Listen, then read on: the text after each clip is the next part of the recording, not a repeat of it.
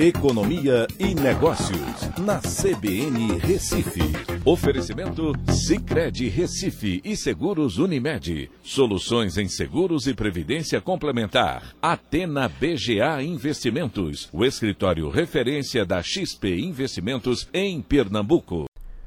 Olá, amigos. No podcast de hoje eu quero falar sobre o IGPM que foi divulgado né, em relação ao acumulado do ano pela FGV né, chamada inflação do aluguel, né, encerrou o ano em 23,14%. É a maior alta desde 2002, quando teve uma elevação de 25,31%. Esse é, montante é muito significativo é, e traz algumas preocupações e é reflexo também de algumas, alguns cenários econômicos que tivemos ao longo desse ano. Para vocês terem uma ideia, o IGPM ele é dividido em três índices. Né? O índice de preços ao produtor amplo, o IPA, que tem um peso de 60% é, no IGPM, que teve um avanço de 31,63% em 2020. Também pelo índice de preços ao consumidor, o IPC, que teve que tem um peso de 30% no IGPM e que subiu 4,81%. E pelo índice Nacional de Custo da Construção, né, que é o INCC, que tem um peso de 10% no IGPM, que teve uma alta de 8,66%. Então, pela própria composição, vocês podem entender que a maior, o maior responsável né, pelo IGPM ter avançado tanto foi justamente a parte do atacado. Né, quando você vai olhar o índice de preços ao produtor amplo, né, que teve esse avanço de 31%, e o que é que puxou mais? Foi basicamente a composição dos commodities agrícolas e também minerais. Né? Esses foram responsáveis, eh, os principais responsáveis pela forte elevação que a gente teve ao longo do ano. E isso tem algumas explicações. Primeiro, a gente tem a questão da retomada da China, né? foi a primeira economia a apresentar uma retomada depois da pandemia e com um ritmo muito forte, né, tirando o atraso, a queda que tiveram durante a pandemia.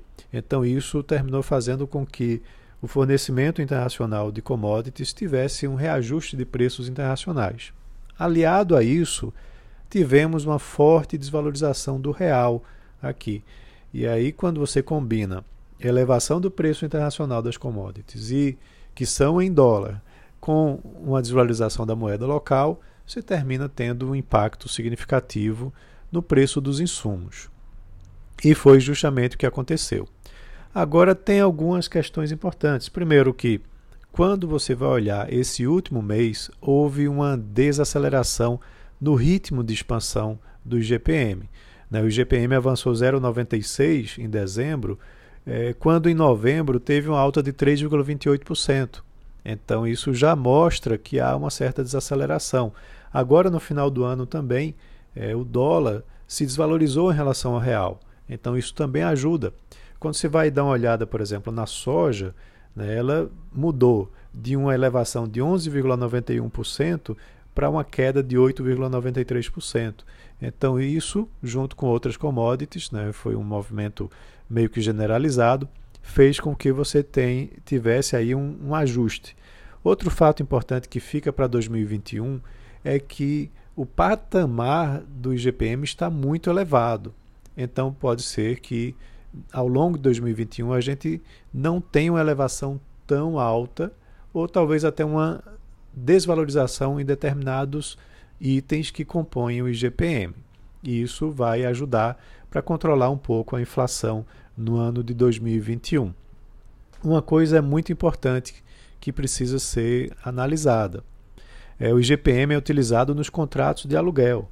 Então, é, você impor ao seu inquilino um, um reajuste de 23% numa condição econômica é, desfavorável, ainda de recuperação da maioria das empresas e das pessoas, é, vai talvez trazer um, um, atrito muito grande. Então, muita negociação é, é necessária agora nesse momento para que esse repasse não seja efetivado na sua totalidade. né? e que você tenha aí a manutenção, por exemplo, dos inquilinos, né? porque senão essas empresas é, e pessoas sairão dos imóveis e procurarão outros que estejam dispostos a negociar. Então, uh, há uma preocupação com relação a isso e um, uma expectativa de que as partes negociem bastante né, para que eh, os contratos continuem sendo honrados aí nesse futuro próximo. Então é isso, um abraço a todos e até a próxima.